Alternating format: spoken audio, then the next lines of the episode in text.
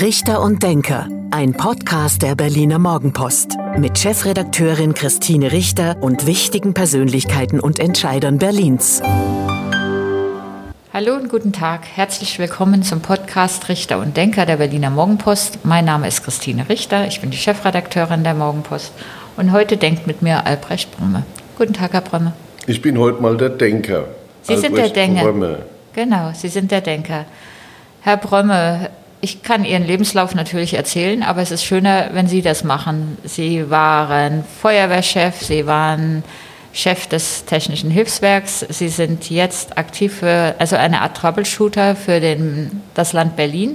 Aber wir hatten besprochen, wir fangen mit Darmstadt an. In Darmstadt geboren. In Darmstadt geboren, aufgewachsen. Ich könnte auch bei fast zwei Metern sagen, groß geworden in Darmstadt. Ich habe in Darmstadt die Schule besucht, erste Klasse Einschulung, 54 Klassenkameraden. Da habe ich mir gesagt, hier lernst du nichts und habe gesagt, die Schule kannst du vergessen. In dem zarten Alter von fünf, sechs Jahren? Von sieben Jahren habe ich, hab ich gleich gemerkt, das wird nichts. Und habe ich ja eigentlich auch recht behalten. Wie will man lesen lernen mit, mit 54 Schülern? Na, wir waren ich habe die Lehrerin ganz vorne an der Tafel hantieren sehen. Ich habe gesagt, nee, schrecklich. Wir waren damals 40 und das ging. Deswegen wundere ich mich ja immer so über Diskussionen jetzt heute in Berlin, wenn es heißt, die Klassengröße muss auf 18 festgelegt werden, weil sonst ist das für eine Lehrkraft nicht zu schaffen. Das wäre mir wiederum viel zu anstrengend mit so einer kleinen Da werden Sie dauernd drangenommen. Ja, ja. Also 54 war zu viel. Abitur haben wir mit 36 gemacht, das weiß ich, weil wir dieses Jahr 50 Jahre Abitur in Darmstadt feiern. Also hat es doch geklappt mit dem Lernen? Also irgendwann dann doch. Ich war Und? auch gerne in der Schule, aber ich habe als Schüler schon beim THW angefangen, weil mich hat es einfach interessiert, mal was noch was anderes zu machen als nur Schule. Praktische Dinge zu lernen, die man beim THW so lernt, die was man in denn? dieser Form Holzbearbeitung, wie macht man mit Zapf und Zapfloch, wie kann man da Gerüste konstruieren. Ich war schon als Schüler bei einer Sprenggruppe und habe mit Autobahnbrücken gesprengt. Wenn die Schüler Chemiearbeiten geschrieben haben, gesagt, ich mache praktische Umsetzungen. Und das hat mir viel Spaß gemacht. Ja, Katastrophenschutz darf auch Spaß machen. Warum nicht Freiwillige Feuerwehr? Weil die Ausbildung beim THW mehr handwerklich und praktisch vielfältig orientiert ist. Das hat mich interessiert. Wie, wie, wie, wie kommt man da als Kind drauf? Sucht man sich das dann selbst oder hat dann Ihre Mutter, hat dann Ihre Mutter nee, gesagt gar nicht, gar oder nicht. Ihr Vater? Das THW hatte mal einen Tag der offenen Tür gemacht. Sowas mhm. gab es früher, das gibt es ja auch immer wieder mal. Und habe ich gestaunt von Trinkwasseraufbereitung, was das THW alles so macht. Sauerstoffpflanzen, oh, das sieht schick aus. Und habe ich gesagt, also da willst du auch, das willst du auch lernen. Die Typen waren zwar manchmal ein bisschen komisch, aber ich gesagt, mal sehen. Und wie oft haben Sie das dann auch als Kind, Jugendlicher in der Woche gemacht? Wie oft sind Sie da hingegangen? Ja, es gab da einen, einen äh, Terminkonflikt. Ich war nämlich im Turnverein. Wenn man mich heute so sieht, sagt man Brömme, Turnverein. Ja, ich war in der Turn- und Sportgemeinde 1848. Also, äh, traut man Ihnen schon so zu, wenn man Sie heute sieht? Ja, habe ich sehr gerne gemacht. Erst beim Kinderturnen, dann beim Jugendturnen. Und das war dienstagsabends. Und dienstagsabends war dann auch das THW.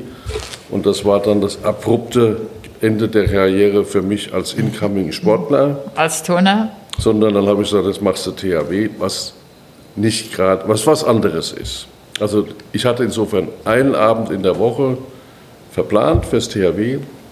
Ich habe mich dann auch verpflichtet zum Katastrophenschutz, um nicht zur Bundeswehr zu müssen. Ich habe gesagt, wenn ich das schon machen möchte, kann ich ja das eine mit dem anderen verbinden. Und dann war mir klar, zehn Jahre lang ist jetzt der Dienstagabend durchgestrichen in der Planung. Das ist auch eine große Verpflichtung gewesen. Auch mir hat es so viel Spaß gemacht. Wir haben auch an Wochenenden manchmal was zu tun gehabt. Wie viele Bäume ich in meinem Leben gefällt habe, das will ich gar nicht wissen. Das, das wollte ich aber gerne von Ihnen wissen. Inter äh, erinnern Sie sich noch an Einsätze, die Sie in dieser Zeit als Jugendlicher das THW hatte damals kaum Einsätze, weil es weniger zu tun war. Andere Zeiten, es ist auch weniger passiert. Und der erste Einsatz der ist mir natürlich noch in lebhafter Erinnerung. Das war ein Einsatz nach einem Unwetter. Da hat ein Unwetter, so ein Bach, die Modau, die durch Eberstadt fließt, Bei man hatte Hochwasser, Hochwasser gehabt. Und es waren mehrere Häuser einsturzgefährdet und da war es THW im Einsatz. Und da habe ich das erste Mal gemerkt, wie wichtig es ist, wenn man sowas wie Abstützen, Aussteifen, all die Dinge lernt. Das war natürlich nachts passiert, äh, sonntags nachts, nach einem eben im Unwetter, Sommerunwetter. Und habe ich nur gedacht, Mensch, was man alles so dann, was dann alles so verlangt wird, auch von den freiwilligen Helfern. Damals gab es noch keine Helferinnen, das war auch was für eine völlig andere Zeit. Es gab damals noch keine Jugendarbeit. Ich wollte mich eigentlich schon mit 16 anfangen, habe mich wieder rausgeworfen. Also, also mit 16 geht es schon gar nicht. Mit 17 kannst du vielleicht. Für unsere Zuhörerinnen und Zuhörer, über welches Jahr reden wir? Über das Jahr 1969, wo ich anfangen wollte, okay. und 70 habe ich dann angefangen. Okay, dann mit 17. Ja. Und dann, als Sie das aber. Endlich 17. Na, wahrscheinlich eher damals endlich 21, oder? Ach so, endlich 17, damit sie beim THW ja, ja. mitmachen könnten und dann irgendwann endlich 21. Und damals musste noch mein Vater unterschreiben. Man war ja, konnte ja nicht alleine irgendwo so eintreten. Ja, auch mit 18 hätten sie das nicht gekonnt. Nee, nee. Mit 21 Mit 21, genau. Wenn ich, solche, wenn ich solche Entwicklungen sehe, heute Frauen im THW, dann muss ich sagen, in welcher Zeit haben wir denn damals gelebt? Ja, das war halt so. Und die Verschiebung von Werten, die können ja auch in die richtige Richtung gehen. Es wird ja nicht alles schlechter. Denken Sie da jetzt gerade an was Bestimmtes? Viele Leute sagen, das wird alles schlechter und schwieriger. Das sage ich, mhm. stimmt gar nicht. Vieles wird besser. Ja, also so pauschal ja. wollen wir das jetzt nicht, Nein. dass alles schlechter wird. Im Moment ist es sehr schwierig und sehr beängstigend oder bedrohlich. Aber da kommen wir ja gleich noch dazu. Ich habe auch so. damals als THWler schon Atombunker mitbetreut. In Darmstadt gab es sowas. Ja. Habe ich mir nur gedacht, aha, wenn du also jetzt das Glück hättest, da noch reinzukommen, bevor diese schwere Tür zugemacht wird, die hätte ja jeden, der dazwischen ist, totgequetscht, dass schön dicht ist alles, dann hättest du jetzt also in dem Bunker Essen, Verpflegung für drei, vier Wochen, Luftzirkulation, alles da, Trinkwasser mit einem Tiefbrunnen, was machst du dann nach vier Wochen, wenn das alles alle ist im Bunker? Dann machst du die Tür auf, gehst draußen, wunderst dich, wie das draußen aussieht. Also ich habe den Sinn von solchen Bunkern für dieses Szenario mit Atomwaffen nie verstanden. Und deshalb bin ich auch jetzt dafür, dass man nicht einfach wieder eine Replik macht mit möglichst vielen Bunkern, um die Bevölkerung zu schützen. Ich überlege gerade, ob wir jetzt schon weiter über das Thema Ukraine und Bunker reden oder ob wir es noch mal ein bisschen nach hinten schieben. Ich bin fast dafür, wir schieben es noch mal ein bisschen nach hinten und bleiben erst noch mal bei Darmstadt und Abitur gemacht, THW und dann studiert. Studiert, um ich habe Elektrotechnik studiert, habe überlegt, was machst du? Wollte, erst wollte ich Astronomie, Geologie studieren. Ich habe auch eine Steinsammlung gehabt, einige Exkursionen mitgemacht. Also das war für mich schon fast gesetzt. Bis mir dann ein Professor der Geologie sagte, sag mal, ist Ihr Vater eigentlich sehr reich? Ich sage, nee, wieso, das so teuer kann doch das Studium nicht sein. Sagt er, aber wovon wollen Sie anschließend leben? Damals waren Geologen verdammt dann als Bibliothekare oder im EDV-Bereich sich ihr Dasein zu fristen. Und das, Taxifahrer. Taxifahrer. Und da habe ich mir gesagt, nee, also dann behältst du mal auch das Interesse an der Natur als Hobby bei und wirst ein ordentlicher Ingenieur. Jetzt wurde ich ordentlicher Ingenieur, das habe ich aber auch nie gemacht, weil ich ja dann zur Feuerwehr gegangen bin. So, und jetzt kommt die spannende Frage: Freiwillige Feuerwehr nein? Ja. THW auch. ja und dann doch zur Feuerwehr? Ja, so einfach war es nicht. Ich habe beim THW angefangen, dann habe ich im Hauptstudium habe ich mein Studium sehr breit ausgefächert. Ich habe von wissenschaftlicher Fotografie über Lichttechnik habe ich auch Brandschutz gehört, weil mich das Thema natürlich schon mal prinzipiell interessiert hat. Und die Vorlesung hat damals ein damals ganz berühmter Feuerwehrchef aus Frankfurt gehalten, der Ernst Achilles. Mhm. Und der konnte junge Leute begeistern, so auch mich. Für die höhere Laufbahn, ich wusste gar nicht, dass es sowas gibt, dann habe ich das gehört. Ach, sage ich, Mensch. Und habe ich geguckt, beim THW gab es sowas nicht. Und außerdem muss ich wirklich sagen, das habe ich an anderer Stelle gesagt, die Hauptamtlichen, die ich damals erlebt habe beim THW, außer einem Kraftfahrer und Schlosser, das waren schreckliche Typen, habe ich mir gesagt, beim THW wirst du nie hauptamtlich arbeiten. Das war für mich ein klarer Vorsatz, der dann später, der dann gebrochen, später wurde. gebrochen wurde. Aber interessant. Aber dann habe ich bei der, also ich habe dann gewechselt, habe gesagt, wenn Feuerwehr sozusagen mein Berufsziel sein würde, im höheren Dienst, habe ich gesagt, dann möchte auch von der Pike auf lernen. Dann habe ich bei der Freiwilligen Feuerwehr angefangen. Damals musste man beim THW aufhören. Ist mir recht schwer gefallen, weil ich das THW auch sehr gemocht habe mit vielen tollen Kameradinnen und habe dann bei der Freiwilligen Feuerwehr angefangen. Insofern habe ich auch bei der Feuerwehr von der Pike auf angefangen. Dann habe ich eine Referendarzeit gemacht, die super interessant für den höheren Dienst. Ich war in Berlin, in München, in Frankfurt, in Hamburg, in Köln, in London, Paris und Wien. Während der so Ausbildung? Aus, alles während der Ausbildung. Das sind ja schon sehr schöne Stationen. Ja. Ist das heute auch noch so? Im Prinzip ja. Ich hatte mir so ein paar Auslandspunkte, die ich mir noch selbst dazu gestrickt. Ich wollte schon immer sehen, dass ich mein Leben selbst organisiere. Wie hat Herr Achilles, der ich auch kenne, weil mein Vater war früher in Offenbach, Frankfurt bei der Polizei und das war dann schon vom Erzählen ein, ja. ein, ein Name und ja auch, ähm, ja, doch in, in der Gegend doch schon ein, eine wichtige Persönlichkeit. Wie hat der Sie begeistert für die Feuerwehr? Was hat er gemacht? Was war das? Der konnte schon auf seine Art, mit, mit welchen Architekten er schon, der war ja nun Architekt und Feuerwehrchef und hat vieles von der Architektur aus gesehen und ich war nun Elektroingenieur, also eine andere Sparte und habe ich was denn, kommen dann auch so Elektroingenieure zur Feuerwehr, da hat er gesagt, das gibt so gut wie keine. Wenn Sie jetzt anfangen, sind Sie einer der Ersten. Und es gab vor mir bei der ganzen Feuerwehr, also bundesweit, glaube ich, zwei Elektroingenieure. Die anderen waren alles Maschinenbauer, Bergbauer, sehr viele, weil der Bergbau damals im Bach runterging schon. Mhm. Haben viele dann gesagt, was anderes gesucht. Und Bergbau ist übrigens mit der ganzen Sicherheitsgeschichte eine gute Grundlage, um dann bei der Feuerwehr zu, zu arbeiten. Und der Achilles konnte einfach Leute in sein Band ziehen. Das hatte der drauf. Sah auch blendend aus. Also der war also auch von der Industrie sehr geschätzt, weil er auch, er hat auch Dinge gefordert und auch Dinge gefördert. Beides hat er gemacht. Innovativ war er. Er hatte damals schon Löschen mit Raketen, mit Löschraketen hat er schon sich überlegt, dass man das machen müsste. Und das sind zum Teil Dinge, die heute erst realisiert werden. Ich komme gerade hier aus Berlin von einer Veranstaltung des Bundesforschungsministeriums. Wenn ich da manchmal so sehe, woran man jetzt forscht, da sage ich, na, das eine oder andere hat der Ernst Achille sich auch schon mal überlegt. Ja. Und trotzdem sind Sie dann nicht in Frankfurt geblieben, sondern 1977 nach ja, Berlin gekommen. Es hieß ja erst, na, ich kann dann in Frankfurt anfangen, aber da war natürlich dann gerade keine Stelle frei. Dann habe ich in Berlin gerne angefangen, weil mich die Stadt schon interessiert hat. Obwohl ich auch Angebote naja, hatte. Mauerzeiten, ne? Kalter Krieg 77, das war jetzt jetzt, also Berlin war ja jetzt nicht das Ziel. Mich hat die Stadt gereizt. Was denn? Die, das, so das Leben in der Stadt, auch die, muss auch sagen, ich habe ja bei der Feuerwehr erstmal angefangen als Elektrotechniker in der Abteilung für Fernmeldewesen. Also habe ich mal, aha, da kannst du mit der mal das, was du eigentlich studiert hast, auch ein Stückchen bei der Feuerwehr in Fachfragen anwenden. Und so eine große Feuerwehr hat den Nachteil, da gibt es natürlich ganz verschiedene Abteilungen, Referate und dann ist man irgendwo dann in so einer kleinen Ecke eingetütet und muss sich da bewähren und machen.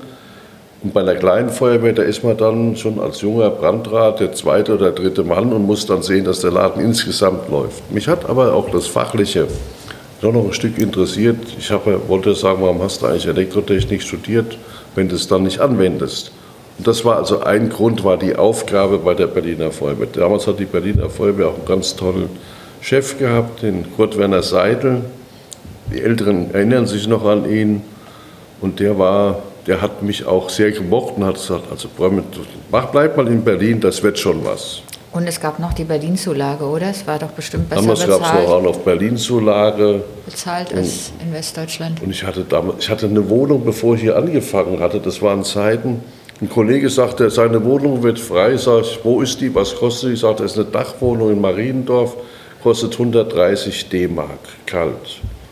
Sag ich, die nehme ich schon mal, ohne die gesehen zu haben. Das war ja billiger als dreimal im Hotel zu übernachten.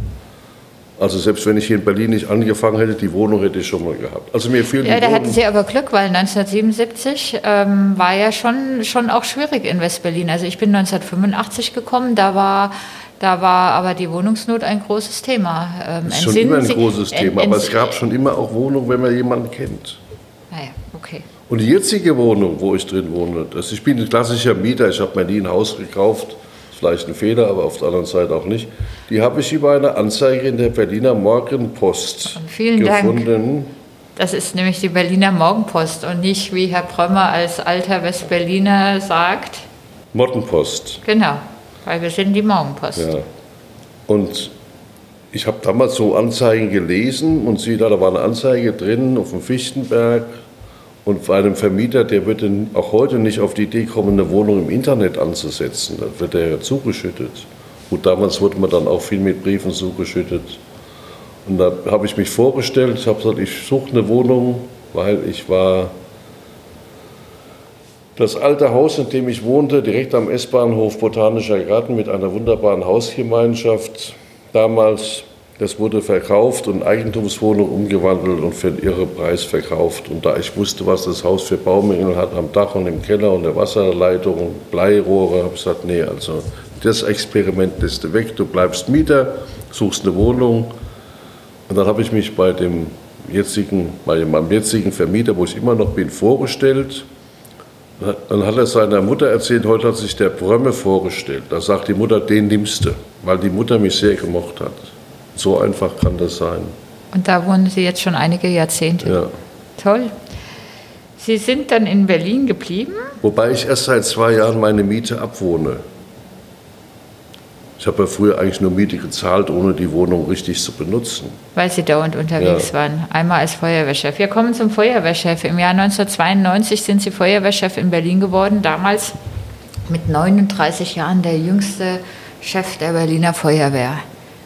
Erinnern Sie sich da noch? Ja, ich habe mich beworben an einen Tag, nachdem ich 38, äh, nachdem ich 38 Jahre geworden war, 39 geworden war, weil ich habe mit 38 machst du es nicht. Habe ich gewartet bis 39 bin, dann habe ich mich beworben und wurde dann auch äh, erstaunlicherweise. Wo ist denn da der Unterschied? Gefühlt ist es ein Jahr Unterschied. Tatsächlich waren es nur zwei Tage.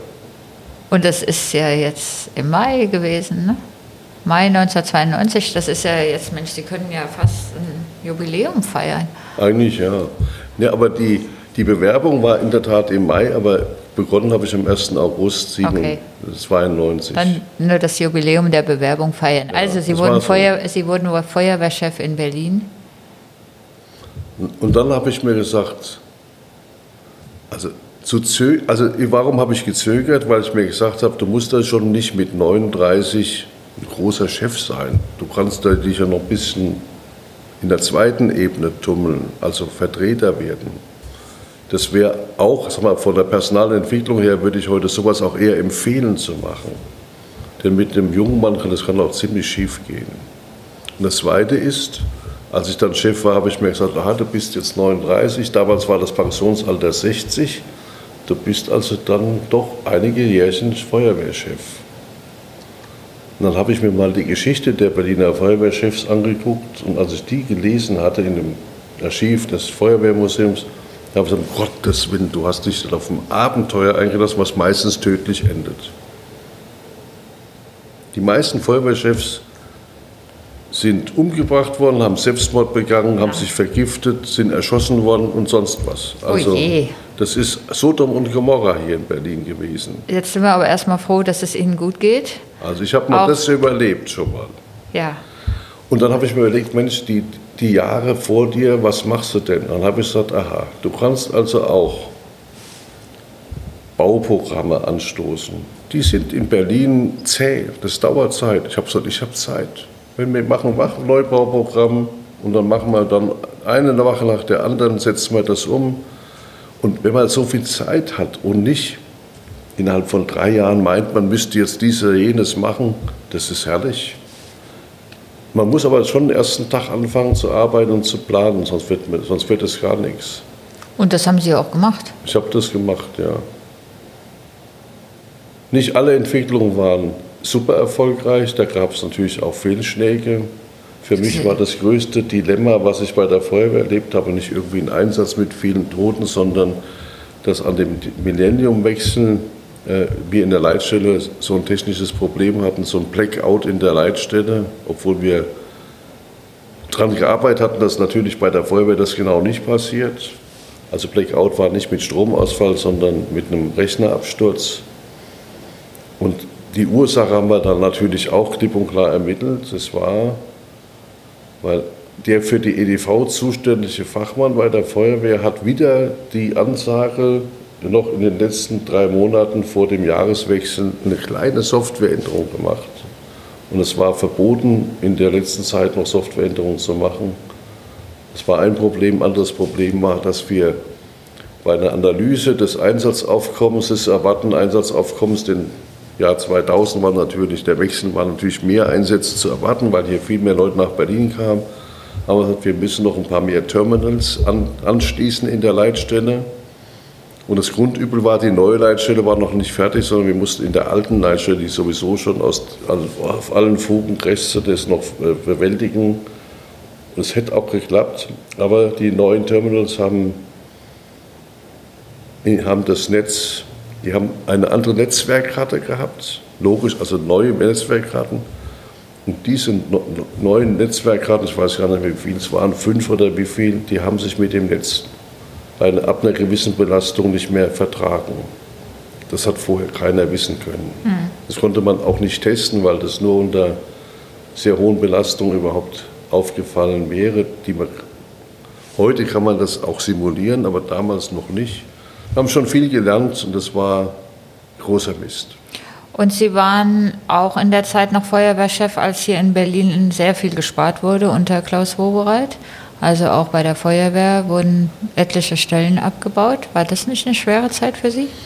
Also ich habe zwei Sorten, ja, ich habe zwei Sorten von Stellenabbau mitgemacht. Der eine war fachlich kein Problem, nämlich mit Wegfall von Aufgabe konnte man auch Stellen abgeben.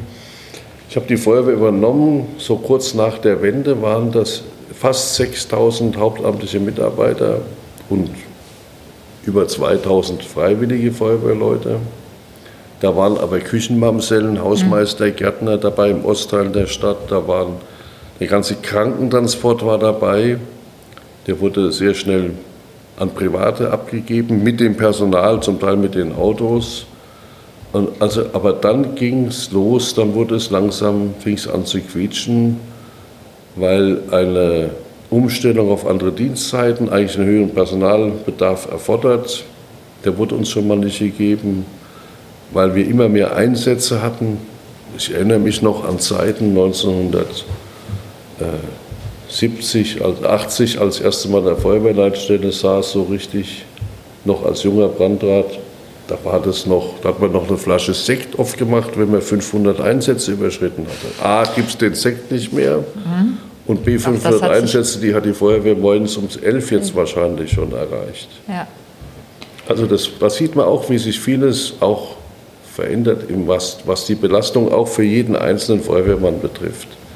Ja, ähm, Sie sind dann 2006, 2006 zum Technischen Hilfswerk gewechselt, dort bis Ende 2019 geblieben und in den Ruhestand gegangen. Wir treffen uns ja heute zu diesem Podcast, weil von Ruhestand ist nichts zu spüren.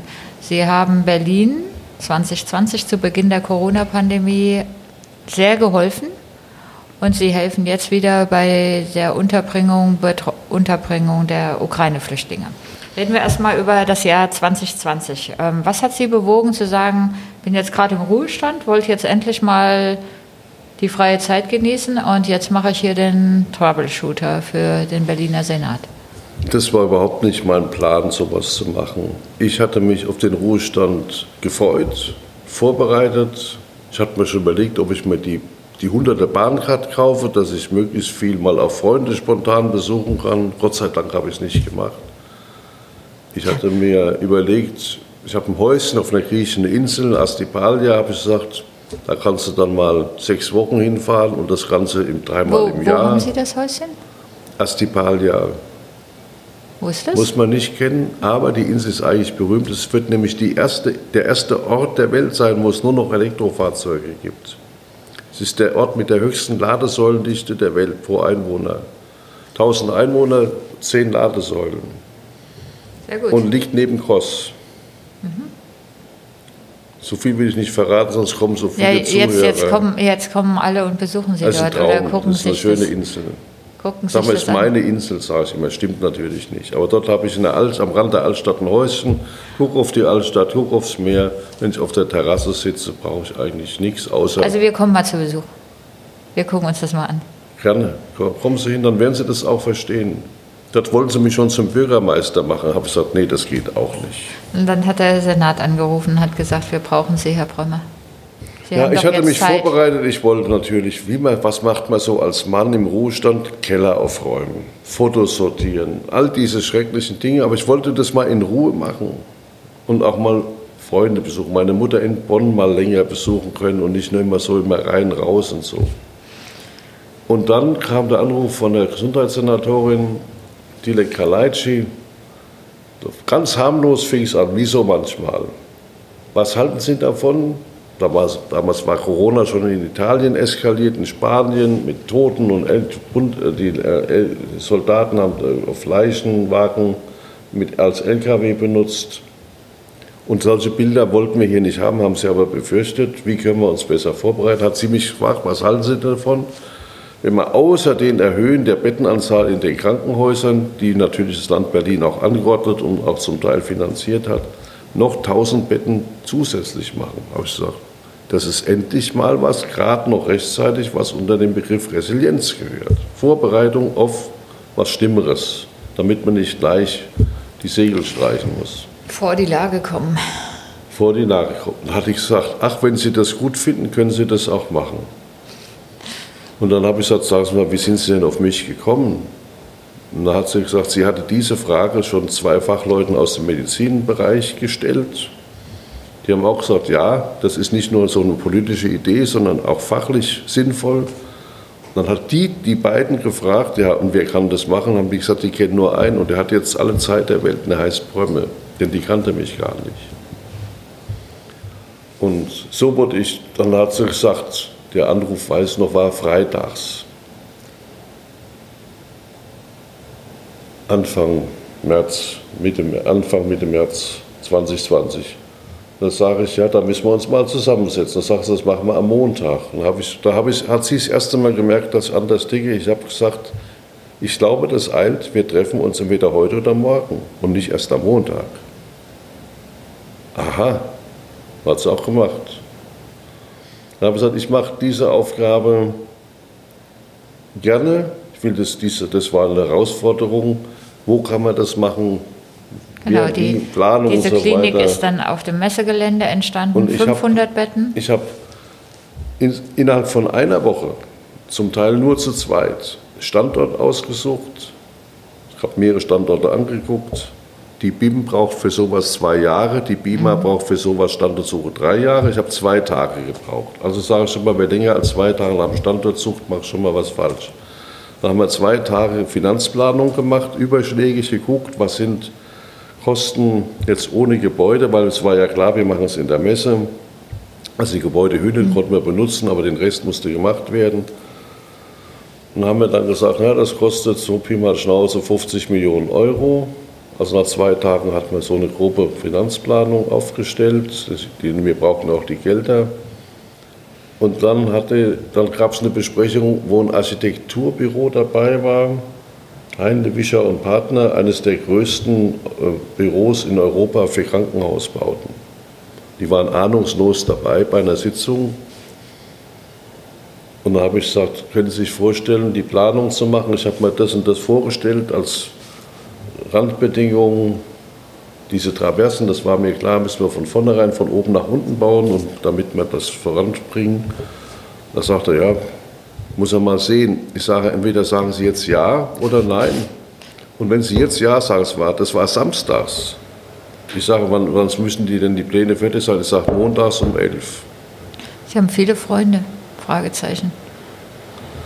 Und jetzt kommt es aber. Das hat natürlich nicht einer gemacht, sondern der hatte in seinem Architekten- und Planerteam hatte er Leute aus Spanien, Italien,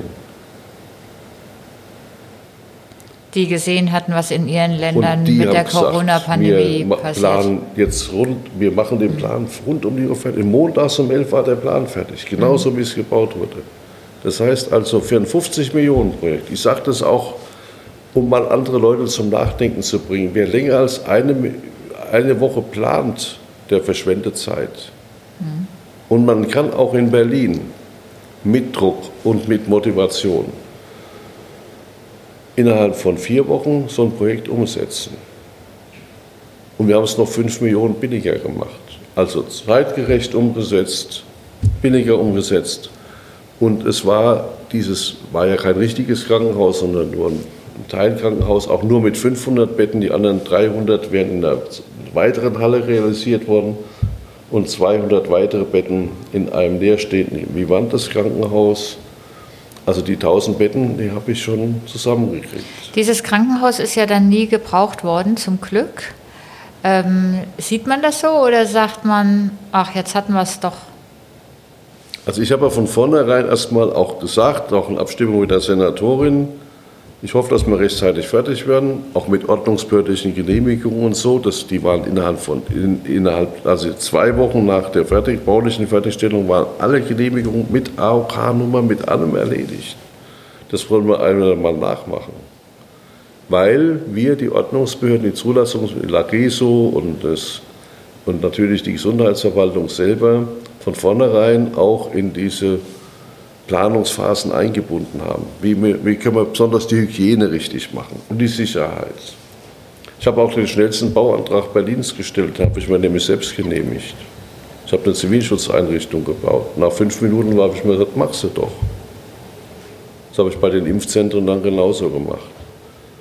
Also die, die Ausschöpfung von rechtlichen Möglichkeiten, also auch als Nichtjurist, sage ich mir, das müssen wir mehr praktizieren.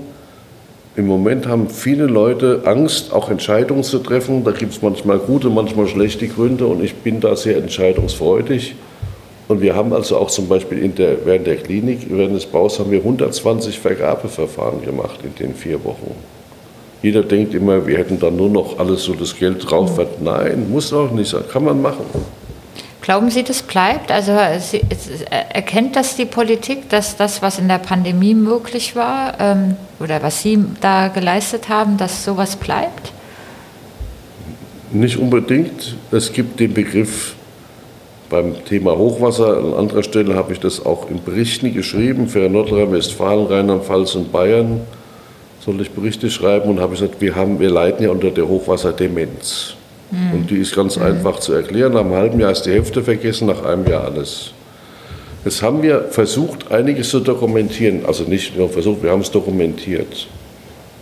Und ich weiß aber nicht, ob sich in zehn Jahren jemand noch daran erinnert, außer ich, mhm. wie man sowas mal gemacht hat. Wir haben es aber noch einen Schritt weiter gemacht.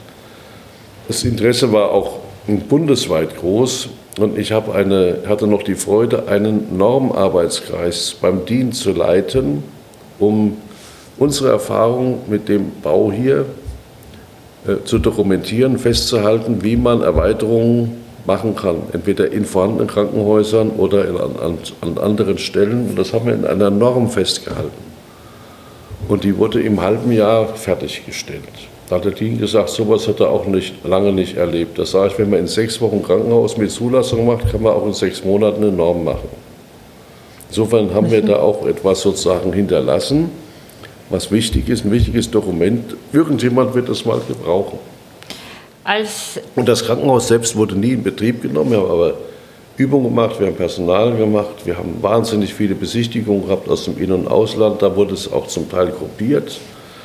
Wir hatten die Botschafter aller Partnerstädten hier zu Besuch, zum Teil gemeinsam, zum Teil getrennt. Und wir hatten äh, als es dann entschieden wurde, es wird abgebaut, hat jeder gesagt, die vierte Welle kommt und so weiter. Da habe ich auch meine Bedenken gehabt. Aber es war entschieden, wurde auch gemacht. Und das war wiederum eine Fügung, denn da war damals, als hier der Abbau entschieden wurde, war das Hochwasser an, in, in Erftstadt, im Erftkreis passiert und an der Ahr.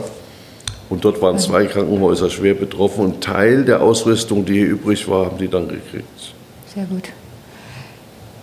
Als diese Aufgabe erledigt war, hätten Sie in Ihr Häuschen fahren können oder im Keller die Alben ja. sortieren. Bisschen wenig später, jetzt sind Sie wieder für das Land. Dann haben wir erstmal die Impfzentren noch schnell. Dann gemacht. haben Sie noch die Impfzentren, stimmt. Ich will das ja nichts unterschlagen mal, in diesem Das war Podcast. noch mal viel Arbeit. Sechs Impfzentren. Zentren. Aber es hat wieder der gleiche Architekt geplant. Man sieht auch die Handschrift, auch einiges Erfahrung aus dem Corona-Behandlungszentrum. Also eine Methode, schnell sowas zu bauen, ist, man nimmt eine leere Halle, man legt einen ordentlichen neuen Fußboden rein. Mhm. Ich sage nur mal eine Zahl, 12.000 Quadratmeter Boden waren die Halle 26 von der Messe. Und die haben fleißige Handwerker über Osterfeiertage, beginnend Oster Karfreitag bis Osterdienstag, Moin, haben die 12.000 Quadratmeter ein Grund, ein Grund, also ein Holzboden, eine Ausgleichsschicht und dann Linoleum. Da sage ich mir, überlegen Sie mir, wie lange Sie brauchen, bis Ihre Küche neuen Boden hat. Wahrscheinlich länger als zwei, drei Werktage. Ja. Und sowas geht natürlich nur, wenn alles frei ist. Man braucht freie Flächen und ohne Wände und ohne, ohne Ständer. Und wenn natürlich auch so ein Termindruck da ist, ne? oder so Ja, und wir hatten dann, wir hatten dann mit sogenannten Traversen, das sind solche, wie man es aus den Bühnen kennt, die von oben runtergelassen werden. Da war die ganze Installation drin, das konnte man runterlassen und am Boden äh, installieren, alles, ohne immer auf Leitern ab. Dann wurde es hochgezogen, dann wurden die miteinander verbunden. Wir haben ja Kilometer EDV-Kabel gehabt und Sauerstoffkabel, Elektrokabel. Wir hatten, äh, aber wir hatten in dem Krankenhaus zum Beispiel kein Labor, weil wir gesagt haben, Labore gibt es ja genug. Dann haben wir uns überlegt, was machen wir denn, wenn wir jetzt hier die, die Kacke am Dampfen ist und wir wollen die, die, die Proben transportieren. Dann haben wir angefangen, das vorzubereiten, in vollautomatischen Transport mit Drohnen. Wir waren auch das erste Gebäude in Europa wahrscheinlich, ja, könnte ich sagen, wo nicht die Patienten das grelle Neonlicht angeguckt hätten, sondern wir hatten LED-Lichter, mit denen man den Tagesablauf simulieren konnte, mit einer zusätzlichen Software. Also wir waren da auch sehr kreativ und innovativ. Das hat mir wiederum als Ingenieur auch viel mhm. Spaß gemacht. Ja. Und ich habe viele Erfahrungen gesammelt, habe auch gelernt, mit wenigen hochmotivierten, tollen Menschen kann man alles machen, auch in der Berliner Verwaltung. Man kann die nahezu begeistern. Ob das für alle Bürgerämter gilt, will ich mal dahingestellt lassen, aber viele Teile der Verwaltung sind schon so, wenn sie nur ein klares Ziel haben. Und ohne Ziel stimmt jede Richtung. Und je unklarer das Ziel ist, desto schwieriger ist es, überhaupt auf irgendwas zuzusteuern. Also ein, das berühmteste Beispiel ist der BER. Das klingt jetzt fast schon wie ein Schlusswort, aber bevor wir zu dem Abschlussspiel kommen, was es immer bei diesem Podcast gibt, müssen wir jetzt noch einmal über die ukrainischen Flüchtlinge sprechen. Denn Ihre Aufgabe, was die Corona-Pandemie angeht, war eigentlich abgeschlossen. Sie waren, so unter, Sie waren unterwegs zu Ihrem Häuschen oder in den Keller ja, ja, und. Ähm, zu den Fotoalben. Und dann kam der Ukraine-Krieg, der schreckliche, und die Flüchtlinge strömten nach Berlin und Herr Brömme ist wieder da. Also ich habe mit so einem Krieg auch nicht gerechnet. Ich hätte mir nie gedacht, dass sowas in unserer Zeit möglich ist. Jetzt wir, stellen wir fest, ist doch möglich. Und man braucht nur an der richtigen Stelle den falschen Typen. Und jetzt haben wir den Salat. Und wir haben vor allem viele Menschen, denen wir jetzt Hilfe bieten können und bieten müssen. Und da kamen die, die Flüchtlinge an. Zufällig war ich mal am Hauptbahnhof, also im zweiten Tag, als die, und habe ich gesagt, das ist ja das kleinste Chaos hier. Warum kümmert sich keiner drum? Gesagt, Ach, na, Sie haben sich gemeldet? Nee, nee. Ah.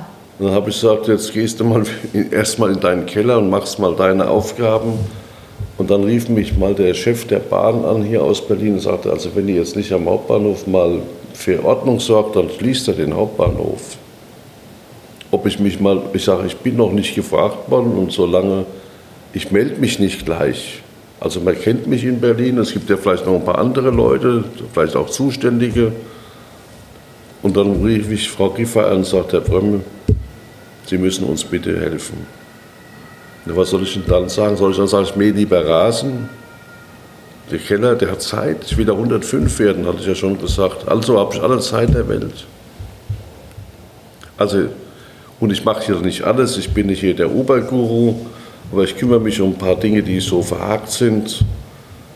Also, wenn ich jemals ein Memoirenbuch schreiben würde, meine Kinder haben mich dazu ermuntert, Kira und Lois, die würden sowas auch sogar lesen. Vielleicht gibt es noch zwei, drei Ich würde es auch Leser. lesen. Gut, da sind wir schon mal, fängt schon langsam an zu rentieren. Dann wird also die, die, die Erlebnisse mit Absurditäten, die hätten noch ein paar Kapitel mehr jetzt.